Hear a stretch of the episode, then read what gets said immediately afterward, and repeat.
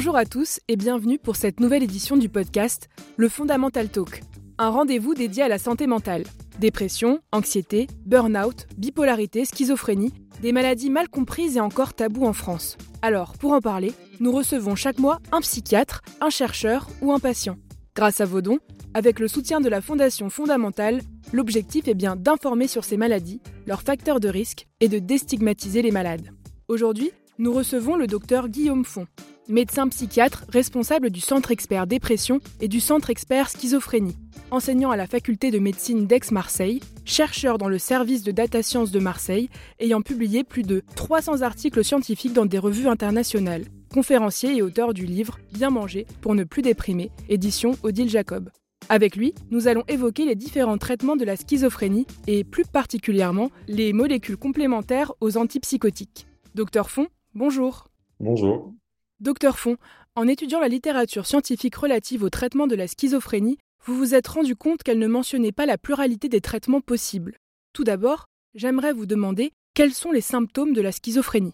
La schizophrénie est une maladie complexe. Euh, il faut commencer par préciser que ce n'est pas un dédoublement de la personnalité comme on l'entend souvent. Ce n'est pas la schizophrénie qu'on décrit au cinéma. C'est une maladie qui touche le cerveau et qui se manifeste par plusieurs types de symptômes. Les plus évidents, ce sont des délires et des hallucinations que tout le monde est capable de repérer. Donc la personne est en perte de contact avec la réalité. Et il y a d'autres symptômes qui sont plus insidieux, comme un repli sur soi, une déconnexion de la vie sociale, euh, un manque d'énergie et de motivation, un manque d'expression des affects et souvent, ça peut être confondu avec une dépression, par exemple, lorsque la maladie commence chez l'adolescent. Alors, le cas typique, c'est un adolescent qui se replie sur lui-même, qui commence à jouer aux jeux vidéo toute la journée, qui consomme du cannabis. On rappelle que le tabac et le cannabis augmentent le risque de schizophrénie. Et donc, c'est dans ces contextes-là, souvent, que commencent à se poser les premières questions d'un diagnostic de schizophrénie. Qu'est-ce qui vous a mené à conduire cette étude sur le traitement de la schizophrénie? Donc, au sein des centres experts, euh, nous avons euh, maintenant 12 euh, centres experts en France. nous avons établi le constat que le traitement qui était recommandé pour la schizophrénie restait le traitement antipsychotique. C'est un traitement qui a pour but de modifier les neurotransmetteurs dans le cerveau, notamment la dopamine et la sérotonine. Et en fait, ces traitements ont beaucoup d'effets indésirables et ne sont pas efficaces chez tous les patients. Et nous savions qu'il y avait plusieurs essais contrôlés randomisés de bonne qualité. Donc, ce sont les études où on compare euh, les traitements avec des placebos euh, pour vérifier euh, l'efficacité des traitements. Et il y avait depuis maintenant une quinzaine d'années des études de grande qualité qui montraient que d'autres molécules que les antipsychotiques étaient efficaces dans le traitement de la schizophrénie. Euh, la question qui se pose, une fois qu'on a les premières preuves d'efficacité, c'est à quel moment on peut dire ce traitement est recommandé, c'est-à-dire à, partir de quel moment tous les médecins vont pouvoir le proposer aux patients? Et donc, on a des hum, recommandations internationales maintenant qui disent qu'une seule étude de bonne qualité ne suffit pas, qu'il en faut au moins deux pour avoir le meilleur niveau de recommandation. Toutefois, euh, quand on a un niveau intermédiaire, il peut rester euh, intéressant de proposer le traitement, notamment s'il est bien toléré.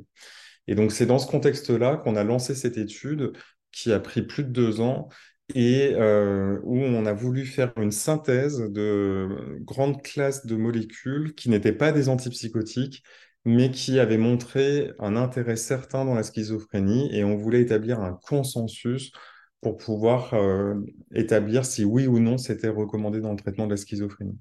Avec qui avez-vous conduit cette étude?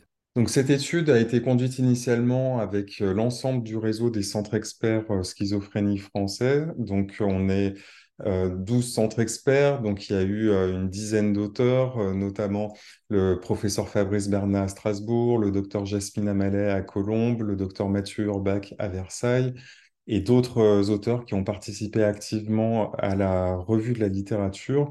Et ensuite, nous avons contacté un comité international avec des experts de chaque domaine pharmacologique. Donc, on avait par exemple le professeur Marco Solmi, le professeur Christophe Corel, euh, le professeur Iris Sommer, qui sont dans des pays différents On a aussi le docteur Stephen Stahl, qui est un peu une star du domaine, et euh, donc, toutes ces personnes travaillent dans. Donc, on a des personnes en Australie, aux États-Unis, euh, aux Pays-Bas. Euh, donc, on, on, a vraiment un panel comme ça très représentatif.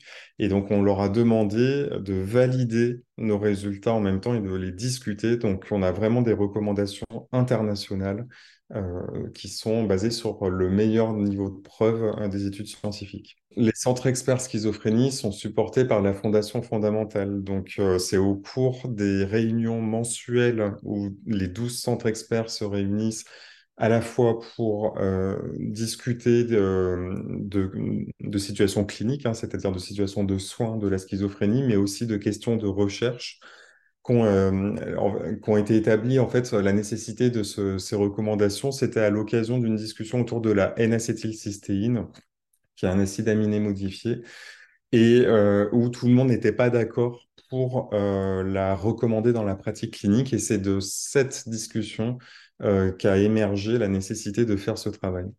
Quels étaient les résultats de votre étude? Les résultats, en fait, émergent de 64 essais contrôlés randomisés de bonne qualité qui ont été collectés et analysés.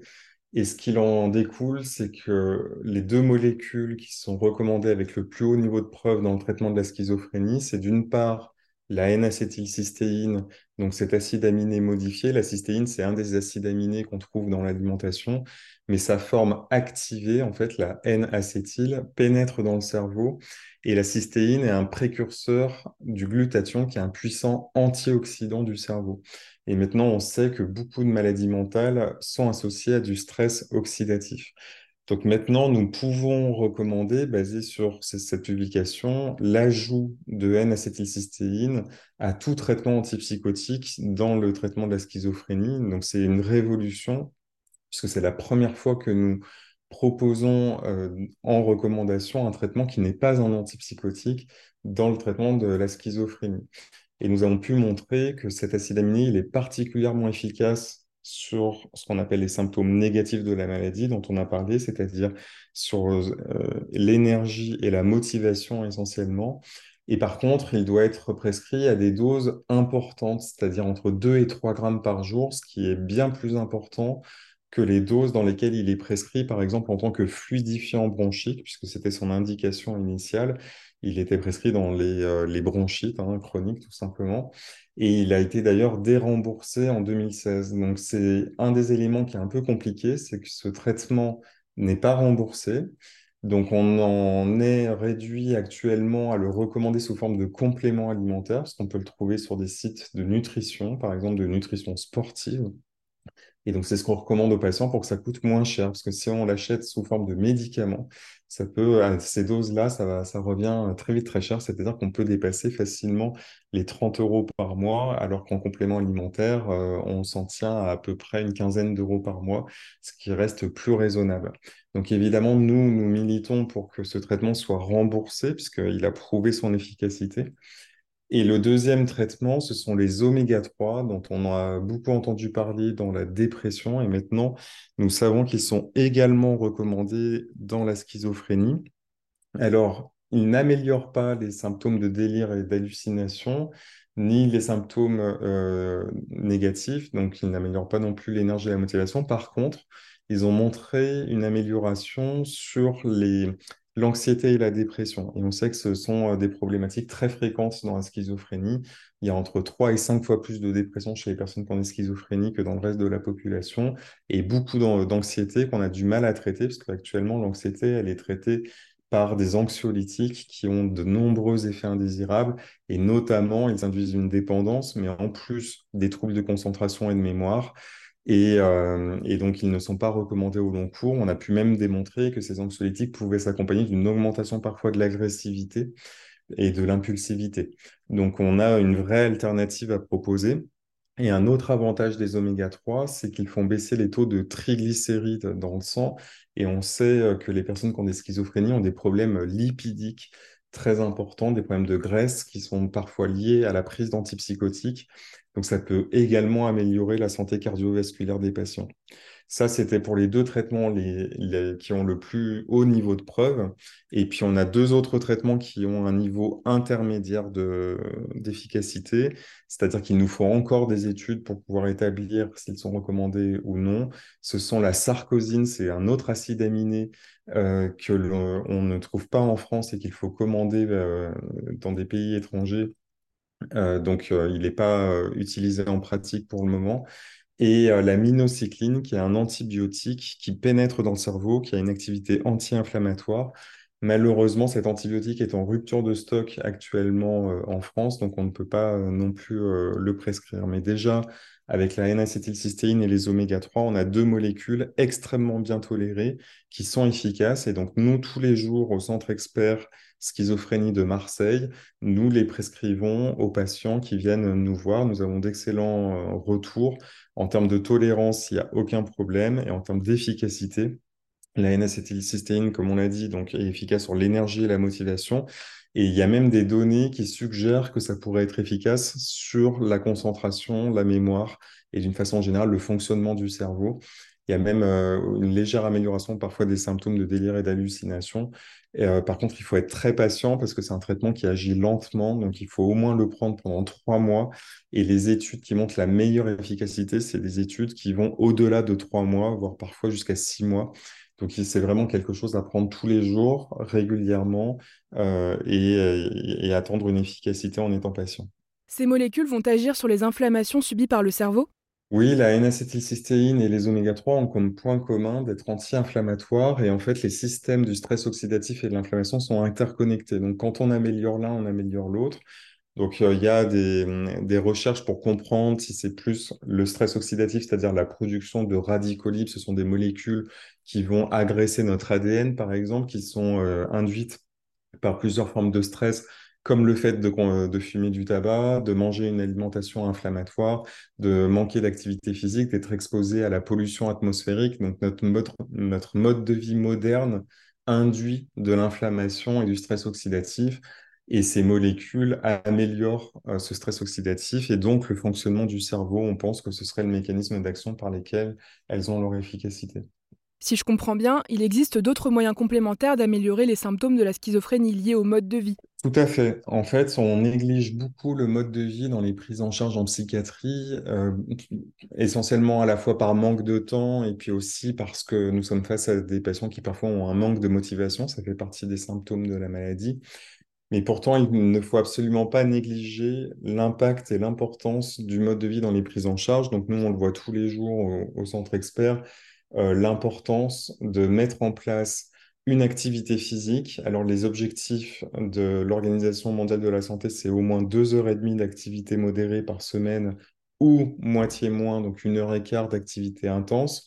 L'activité modérée, ça veut dire au moins du vélo ou de la marche active, c'est-à-dire quelque chose qui accélère légèrement le rythme cardiaque de la randonnée. Euh, et intense, ça veut dire vraiment que le cœur euh, bat la chamade, euh, vraiment, donc on court très vite ou voilà, on fait une activité très intense. Généralement, on le sait quand on fait une activité intense. La plupart des personnes que nous recevons sont très sédentaires, ça veut dire qu'elles restent assises ou couchées la majeure partie du temps, donc il faut se forcer à être debout, par exemple, avec si on travaille dans, à un bureau, et eh ben, utiliser un bureau debout pour être euh, debout euh, plus longtemps. Donc, on sait que ça aussi, ça joue énormément sur les troubles métaboliques et la santé cardiovasculaire.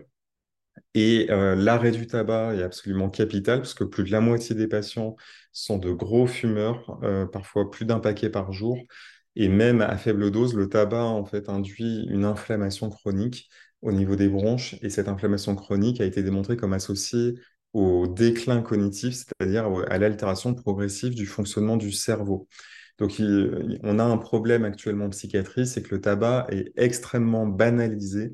Euh, les soignants comme les patients euh, fument plus qu'ailleurs, et donc il faut vraiment qu'on lutte activement tous ensemble et qu'on prenne conscience que le tabac en plus de ces effets inflammatoires, augmente le risque de dépression. Maintenant, nous avons pu le démontrer sur les centres experts dépression résistante. Nous avons montré que les fumeurs euh, avaient un plus mauvais pronostic sur le plan de leur santé mentale que les non-fumeurs. Donc, il est vraiment important de promouvoir l'arrêt du tabac. Enfin, il y a la question de la nutrition, puisque je travaille dans le domaine de la psychonutrition, c'est-à-dire l'influence de l'alimentation sur notre santé mentale. C'est la science de ce que nous mettons dans notre assiette et de son influence sur nos pensées et nos émotions. Et maintenant, nous savons que cette euh, alimentation est capitale pour le fonctionnement du cerveau. C'est ce que je décris dans le livre Bien manger pour ne plus déprimer où j'explique en fait l'axe intestin-cerveau, les voies qui relient l'intestin au cerveau et comment le choix des aliments que nous mettons dans notre assiette va pouvoir modifier notre microbiote intestinal, moduler l'inflammation périphérique et apporter au cerveau les nutriments dont il a besoin. Ce qu'on a pu démontrer, par exemple, c'est que les personnes qui consomment de la junk food, c'est-à-dire des plats ultra transformés très riche en sucre caché et en graisse saturée, ce qui est le cas chez beaucoup de nos patients, ceci augmente le risque de, le risque de dépression très fortement. Donc, euh, il est très important que les personnes qui nous écoutent euh, prennent conscience qu'il est important de bien choisir ses aliments, de choisir un producteur local près de chez soi pour que ça coûte moins cher, parce qu'on est dans un contexte d'inflation aussi, où euh, l'alimentation a pris 15% et parmi ces cas, cette inflation, c'est la viande et le poisson qui ont le plus euh, pris euh, en termes de, prix. Hein, c'est 30% euh, d'augmentation. Donc en fait, on peut manger mieux en diminuant la viande et le poisson, tout en améliorant la qualité de son alimentation, parce que c'est souvent une question qui est posée de dire ça coûte cher de bien manger. Bah là, en l'occurrence, nous, on recommande la diminution aussi de la consommation de viande, puisqu'il a été démontré que la consommation de viande est associée à une augmentation du risque de diabète de type 2 et de cancer colorectal. Donc, diminuer la consommation de viande, c'est aussi un moyen d'améliorer sa santé physique et sa santé mentale et d'augmenter en fait la consommation de fruits et de légumes tous les jours. Ce qu'on vise, ce serait 25 fruits et légumes différents par semaine pour diversifier le, microbiote intestinal, puisqu'il a été montré que les fibres contenues dans ces légumes et ces fruits vont permettre aux bactéries de notre intestin de se diversifier et euh, ces bactéries en retour vont améliorer notre système immunitaire, donc l'inflammation et le stress oxydatif dont on parlait. Donc on voit que maintenant, on est sorti du cerveau pour soigner la schizophrénie, on est plus centré sur la synapse et la dopamine, on, explore tout un tas euh, de, pistes euh, de traitement. Et on a une autre étude en cours dont on pourra parler dans quelques mois euh, quand elle sera publiée, où nous avons fait une analyse plus élargie des traitements non antipsychotiques qui peuvent améliorer le traitement de la schizophrénie. Mais si déjà tout le monde euh, observe la prescription de N-acétylcystéine et d'oméga 3, je pense que nous verrons des résultats assez spectaculaires dans l'amélioration de la santé mentale de nos patients. Merci beaucoup, docteur Font. Merci à vous.